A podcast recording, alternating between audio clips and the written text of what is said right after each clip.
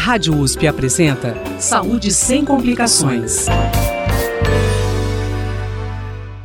Podcast Saúde Sem Complicações de hoje, entrevistei Sonir Antonini, especialista em endocrinologia pediátrica e professor do Departamento de Puericultura e Pediatria da Faculdade de Medicina da USP, em Ribeirão Preto.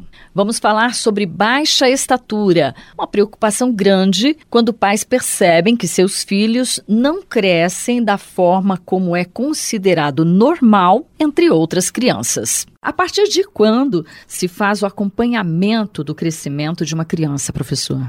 Normalmente, quando nós pensamos em crescimento, a maioria das pessoas pensa que a fase de maior crescimento é na puberdade. E ela não é uma verdade absoluta. A fase de maior crescimento é no período intrauterino. Se a gente pensar, por exemplo, nós começamos a partir de poucos micrômetros, né, duas células, dois, é, um, um, óvulo e um espermatozoide, e em nove meses nós nascemos com cerca de 50 centímetros. Então, o que a gente chama de velocidade de crescimento, que é quanto nós crescemos linear, linearmente em um ano, no pré-natal a gente cresce cerca de 75 centímetros por ano. Essa é a fase maior crescimento. No primeiro ano de vida, por uma criança nasce em geral, nasceu saudável, no tempo certo, com 50 centímetros, ela vai comemorar um ano de idade com cerca de 73, 75 centímetros. Dois anos de idade ela vai comemorar com cerca de 90, 90 e poucos centímetros. E a partir daí ela começa a crescer, a partir dos 3, 4 anos, cerca de 6, 7 centímetros por ano. E lá na puberdade, 10, 12, 14 anos, ela vai ter um estirão de crescimento e vai crescer até 9, 10, 12 centímetros por ano para fechar, parar o crescimento. Então, na puberdade, que a maioria de nós pensa que a gente cresce mais, mas a gente cresce bastante, mas não é o período de maior crescimento, nós ganhamos mais ou menos 15 a 20% da nossa altura final. Professor, é o pediatra quem avalia se o crescimento da criança está adequado ou não? Pediatra é o primeiro, é o que está na linha de frente para avaliar se o crescimento está adequado ou não. Se não estiver adequado, ele deve fazer uma avaliação inicial, ele, ou já encaminhar para o especialista. Aí as duas situações, as duas condutas são, são adequadas. Então, quem tiver em dúvida, faça uma consulta com o pediatra ou com, com o seu, com a sua pediatra e faça essa, essa, tire essa dúvida. E ele vai saber encaminhar, se encaminhar ou não. Em qual idade isso normalmente preocupa mais os pais, a questão do crescimento? A maior parte dos pacientes que vêm para serem avaliados porque os pais acham que tem problema de crescimento, baixa estatura, é, é quando a criança em geral entra na escola. Quando eles começam a comparar, quer dizer, na mesma idade, né? As meninas da mesma idade, ela tem 10, 15 meninas na mesma sala e a, e a menina deles parece é uma da, é a mais a menor em termos de altura uma das menores. Então, a idade de mais preocupação é por volta de 5, 6, 7 anos de idade, sim. E o déficit de crescimento se dá exclusivamente por questões hormonais? A maior parte de, de nós, as pessoas, nós pensamos que o crescimento tem só a ver com o hormônio de crescimento, ou GH. Tá?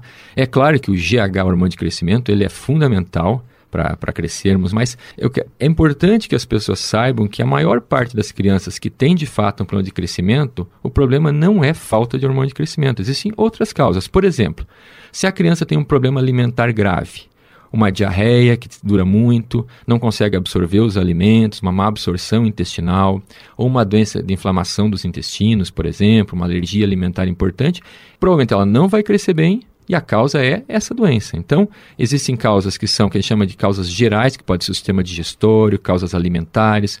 Uma criança que tem problemas, por exemplo, uma asma muito grave ou uma anemia muito grave, ela não vai crescer. Então, é importante saber que a maior parte das causas de deficiência de crescimento podem não ser devido ao problema de hormônios em si. Depois, a gente tem que pensar nas causas também que são genéticas. Existem crianças que têm problemas genéticos que podem ser bem evidentes ou mais sutis, vão chegar para o médico, para o pediatra, para o especialista endocrinologista com a queixa principal, o motivo da preocupação é problema de crescimento. E finalmente, falta de hormônio de crescimento existe sim. A criança pode nascer com falta de hormônio de crescimento, nós chamamos de deficiência de hormônio de crescimento congênita, ou ela pode nascer normal, a sua hipófise, que é a glândula que secreta o hormônio de crescimento, funcionar normalmente, e por alguma razão nos primeiros anos de vida, ao longo da infância, na adolescência, parar de funcionar, quer dizer, não ter secreção normal de hormônio de crescimento. E o que é importante avaliar em uma criança com suspeita de déficit de crescimento? Primeiro, eu me pergunto se essa criança realmente tem estatura mais baixa do que o mínimo normal para aquela idade. E existem definições que nós usamos para isso. Existem limites inferiores, quer dizer, abaixo desse limite sempre a gente investiga. Muitas vezes faz parte de uma variação normal da família, mas outras vezes é patológica. Então, se a criança tem estatura baixa, quer dizer, está abaixo do mínimo normal, que a gente chama do percentil 3, ela deve ser investigada a priori. Uma outra situação, ela pode ainda não ter uma baixa estatura definitiva, ela pode até estar no percentil número 10, quer dizer, no percentil 10, mas se ela estava antes, ela tinha uma estatura muito mais alta, então ela está reduzindo o seu patamar de crescimento, ela desacelerou, como eu mencionei antes. Então, nesse caso, uma mudança, uma redução do ritmo de crescimento ou velocidade de crescimento, também a gente deve investigar. Então, nós investigamos sempre do ponto de vista com exame clínico, conversa, anamnese, exame físico, que é muito importante, depois exames desde os mais simples até os mais sofisticados, aquela criança que ou já está muito baixa quando nos procura, quer dizer, abaixo do mínimo normal, ou quando, mesmo que ainda não esteja tão baixa, mas vem decaindo na curva de crescimento, vem se tornando relativamente mais baixa ao longo dos últimos meses ou dos últimos anos. E muita gente acredita que a menstruação interrompe o crescimento das meninas. É verdade? Os pais se preocupam que se a menina menstruar, a partir daí ela para de crescer. Isso não é uma verdade. É claro que a maior parte do crescimento é adquirido antes da, da primeira menstruação. Mas ainda depois da menstruação, no ano seguinte, até dois anos após, a menina cresce. Em média, o ganho de, de altura é de 5 a 7 centímetros depois da primeira menstruação. Menstruou, parou de crescer. Isso é um mito, não é fato. O crescimento de meninos e meninas é diferente? Existe um descompasso, né? A idade de puberdade, de normal das, da puberdade nas meninas é mais cedo que nos meninos. Então a menina, em média, entra na puberdade, começa por volta dos 10 anos, 10 a 11 anos, e os meninos só vão começar mesmo a puberdade por volta de 12, 13 anos. Uma diferença de 2 anos do sexo feminino para o masculino. Então, por isso que o menino, o menino tem mais tempo de crescimento pré-puberal, antes da puberdade. Isso já explica um pouco a diferença média de estatura do sexo masculino e feminino, porque a gente tem mais tempo de crescimento pré-puberal. Isso é geneticamente determinado. Então, o menino ele inicia a puberdade e aí ele, o ritmo de crescimento dele aumenta um pouquinho já no início da puberdade, mas só vai acelerar mesmo cerca de um ano e meio a dois depois dele iniciar. Então, o estirão de crescimento do menino ele é proporcionalmente mais tardio em relação ao, aos estágios da puberdade do que na menina e ele é mais intenso. O professor Sonir também falou sobre como estimular o hormônio do crescimento. O hormônio de crescimento ele é secretado principalmente na fase profunda do sono, que é na fase REM. Então, ainda, embora ainda não hajam estudos que demonstrem que crianças que têm distúrbio de sono crescem menos, mas é possível que sim. Então, claro que estimular uma boa higiene de sono, dormir na hora certa, o número de horas corretas, que as crianças precisam de mais sono que os adultos, isso é importante, o número de horas, certamente isso provavelmente isso é benéfico. Então é isso a gente estimula e, e deve os pais devem buscar isso, né? Colocar crianças na hora correta para dormir.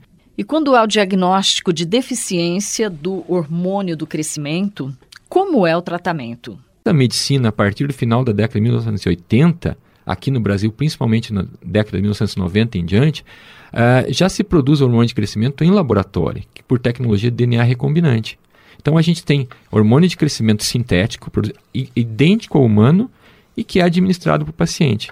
A gente administra isso uma vez ao dia, ainda hoje é uma vez ao dia, à noite, para ser mais parecido com o normal, que nós mencionamos que o hormônio é secretado à noite por, por injeções subcutâneas. Da mesma forma que um paciente com diabetes administra insulina, nós, o paciente com o paciente ou a família, o familiar dele administra hormônio de crescimento sintético, semelhante ao humano, diariamente, quer dizer, todo início de noite. E esse a gente faz o tratamento, ah, é claro que vai ajustando a dose até ele parar de crescer até dois, três anos que ele parou de crescer, ele fica com uma dose alta de hormônio de crescimento, porque o hormônio de crescimento, além de fazer crescer, ele é importante para calcificação dos ossos, ele é importante para massa magra, para massa muscular também da, do adolescente em formação. Então nós mantemos.